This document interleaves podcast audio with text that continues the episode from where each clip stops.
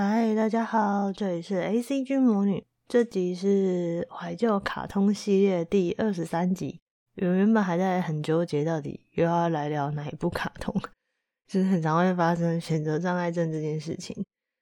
后来呢，就是我在无意之间就哼了一段大力水手补派的主题曲，再加上刚好最近二二八刚过嘛，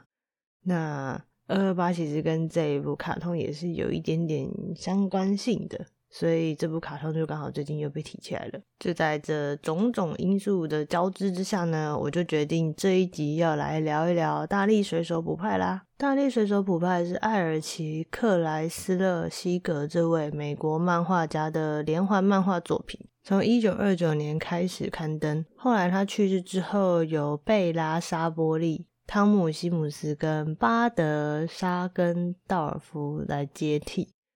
那卡通电影呢，则是在一九三三年的时候由 Fleischer Studio 来制作，派拉蒙的电影公司发行。那一九四二年的时候，由派拉蒙他们自己的动画部门叫 Famous Studios 自行拍摄到一九五七年，而电视卡通则是一直到一九六零年代的时候，才是由国王图像这间公司开始制作的。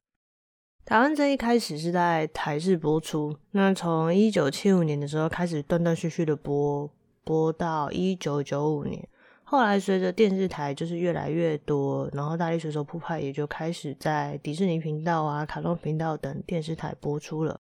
我自己小时候看普派的时候，其实大部分都是看录影带，还有放暑假或寒假回南投的时候看卡通频道看到的。那有一段时间，其实真的蛮喜欢补派的，喜欢到就是一天到晚都会唱他的那个主题曲，一直到现在，我还会完整的记得他的旋律跟歌词。就只要补派一出来，他就会唱那个 I'm Popeye the Sailor Man，不不，I'm Popeye the Sailor Man，不不，I'm strong to the finish cause I eat me spinach，I'm Popeye the Sailor Man，不不。每次听完这一段，都会有一种自己变成大力水手的感觉。那大力水手普派，它主要是在讲普派这个水手的一些日常生活故事。主角普派就是一个抽着烟斗还很喜欢打拳击的水手，然后他就是看起来身体的核心是比较瘦的，然后有一个厚道的 下巴，还有两只非常非常粗壮的手臂。那手臂上面还会纹身，有一个。毛的那个图案，常常会在吃完一罐菠菜之后，就会变得力大无穷，可以打败所有的人。我觉得跟 一拳超人蛮像的。然后原本我小时候其实没有很喜欢吃蔬菜，就是蛮挑食的。然后后来也是受了普外的卡通影响，就变成会喜欢吃蔬菜。我记得那段时间也是蛮好笑的，我妈好像都会跟我讲说：“你看普派他都吃了菠菜之后，身体就很健康啊，然后还有很有力气之类的，你也要多吃一点。”那后来这个概念呢就被洗脑洗到我的脑袋里面去，就想说常常吃青菜的话，身体会变好。因为其实我小时候身体很差，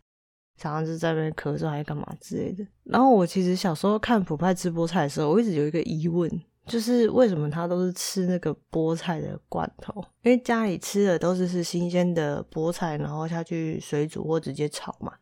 那台湾其实比较没有看到所谓的罐头菠菜，连超市或者是家乐福上都没有看到过。这个疑问就一直到我长大才知道说，原来以前那个漫画里面会出现菠菜的罐头，是因为古早时候他们的那个食物保存的技术。不够成熟，也就是说没有像现在一样有那么多的冷冻蔬菜之类的，所以很多新鲜的蔬菜就是只能被做成罐头来保存。再加上那个时候刚好遇到美国经济大萧条的时代，所以其实大家蛮不愿意花钱再去买东西的。那加利福尼亚州跟堪萨斯州这两个专门在产菠菜的州呢，他们的经济也就跟着被影响到了，因为大家不愿意买东西嘛，所以。他们产的菠菜也就滞销。那为了要增加大家购买菠菜的意愿，大力水手补派的动画制作团队就跟作者讨论了一下之后，就把吃菠菜的这个环节加到卡通里面去，来增加大家想要买菠菜罐头的意愿。那后来其实随着大力水手普派这一部卡通深受全美国人的喜爱之后，也就真的是让菠菜的罐头销售一空，甚至当地的农民他们还特别立了一个普派的那个雕像来纪念这位拯救美国菠菜农业的英雄。那卡通之中，除了普派之外，其实还有几个重要的角色，分别就是普派的女朋友，就是那个奥利维，瘦瘦高高那一个，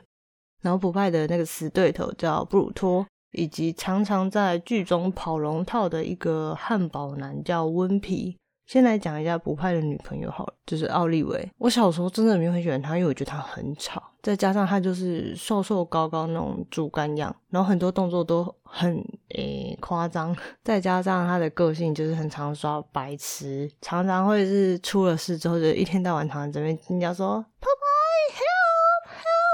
就觉得哦，真的是很吵。还好他后来偶尔会反过来救普派，不然我可能每次看到他搞事，我都觉得很傻眼，想说他是没有眼睛看不到有危险存在，是不是？哦，顺带一提，奥利维跟普派有一个很可爱的小知识，就是他跟普派啊一路被画了七十年才修成正果，所以大家都会号称他们是爱情长跑七十年的角色。我自己觉得这个小知识蛮好笑的。然后一直到后来，他们其实还有在画他跟普派结婚之后还有生小孩的那个故事。诶，那个小孩不是小甜豆，我先说，那个小甜豆就是是你们在卡通里面会看到有一个看起来像小婴儿，然后也是戴着类似水手帽，然后他会在地上爬来爬去的那个，那个不是普派的儿子，那好像是普派的养子，他真实的身份好像是不知道哪一国的王子。然后是那一国的王后，就是寄托给普派他们去养的，所以不是普派的亲生儿子。那普派跟奥利维的亲生儿子呢，是一直到很后来两千年以后了，不知道哪一个版本才画了奥利维跟普派生小孩的这个情节。然后那个画风之可怕，让我看到资料照片的时候，我想说，哈，这是普派跟奥利维的小孩，我真是一脸无法置信。那个版本只是大家有兴趣的可以去找资料来看，但看完真的会觉得，就是我还觉得小甜豆比较像是是普派跟奥利维的小孩，而普派的死对头呢，就是布鲁托，就是身材很宽，然后看起来很壮的那个大个子，然后他在卡通里面就是一天到晚都会去抢奥利维，普派看到女朋友被抢，他就会跟布鲁托打架。通常一开始戏剧就是这样演的，都是布鲁托他会先占上风，那就把普派打趴。结果等到普派吃完菠菜之后呢，布鲁托就会只剩下挨揍的份，就是永远的输家吧。偶尔有几场会是三赢的局面，不过通常都是是普派赢了，就他都是输的那一个。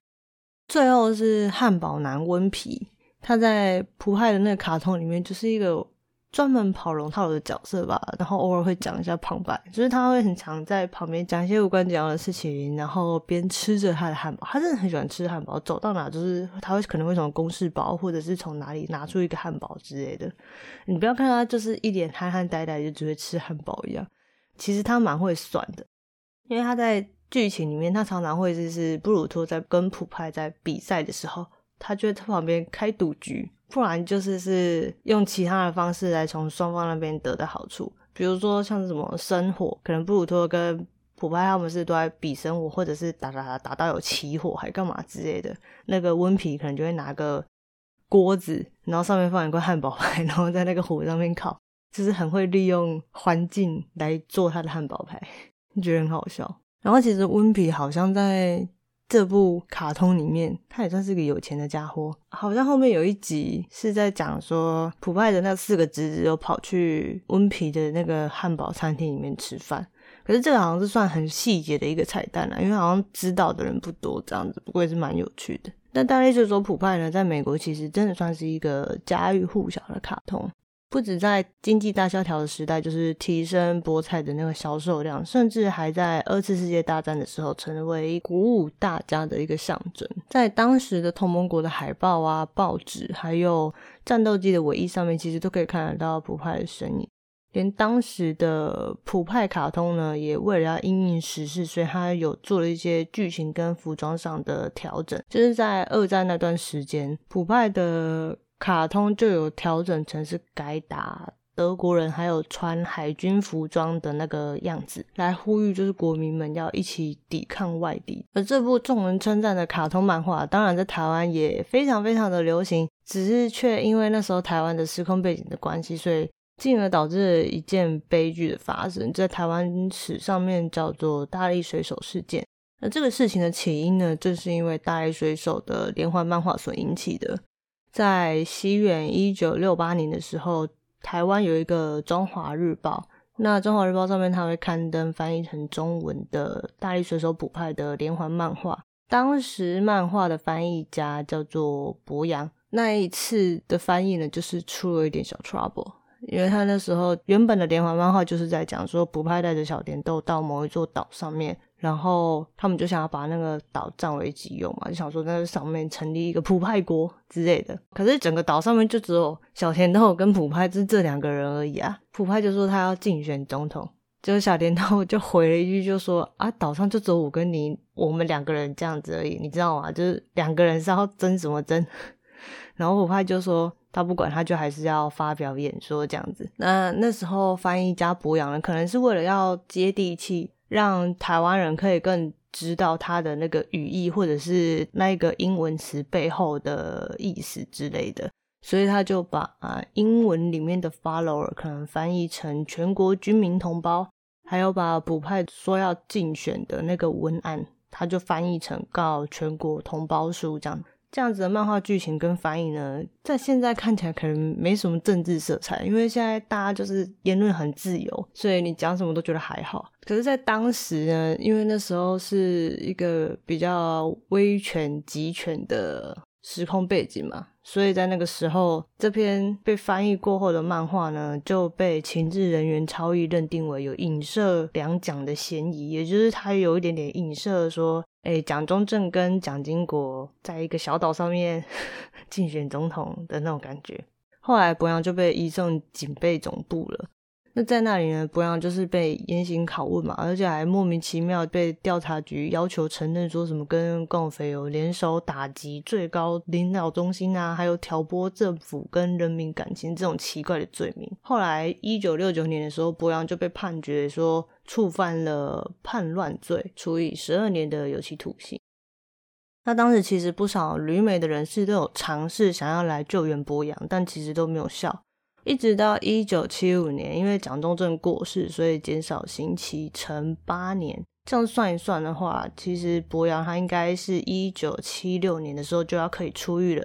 结果后来又被国家安全局搞，被送去绿岛指挥部当成看管雇员啊。我觉得他有点类似变相的监视之类的。就这样一直到一九七七年。美国政府开始关切这件事情之后，柏杨才被释放。那柏杨的这个刑期就整整长达了九年多这样。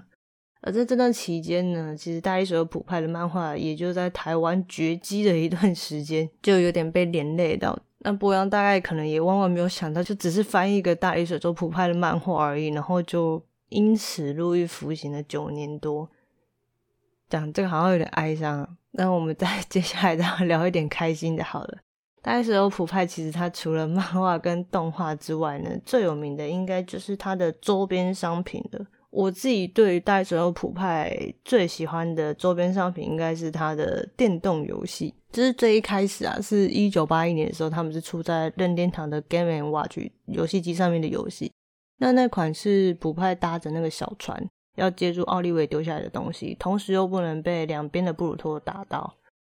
那那一款的机制比较简单一点点啊，不过我没玩过啦。接下来第二款是一九八二年的任天堂红白机出的游戏版本，那那款我就玩过了，而且应该也是最著名的一款吧。我问过蛮多人都有玩过的。那款游戏就是卜派他要四处跑，那它有好几层楼这样子，那它一样也是要接奥利维撒下来的爱心啊、音符跟字母。然后还要同时躲避布鲁托的攻击。那这时候的布鲁托就不像 Game & Watch 那时候的布鲁托一样，只会在左边跟右边的边边出现而已。他这边的布鲁托就是随着科技的进步，他已经会跟着跑来跑去，还会丢火球，还干嘛之类的。所以那时候你就要边躲避布鲁托的追击跟攻击，然后边去接奥利维撒下来的东西。哦，不过这边这一款呢，有一个新的功能，就是它其实有菠菜罐头可以吃，所以只要普派知道菠菜罐头之后，它就可以冲过去，然后打那个布鲁托。其实也不用打，只要碰到一下，那个布鲁托就飞了。我记得这一款游戏呢，我小时候蛮喜欢玩的，是在我小舅舅家他们那边玩的，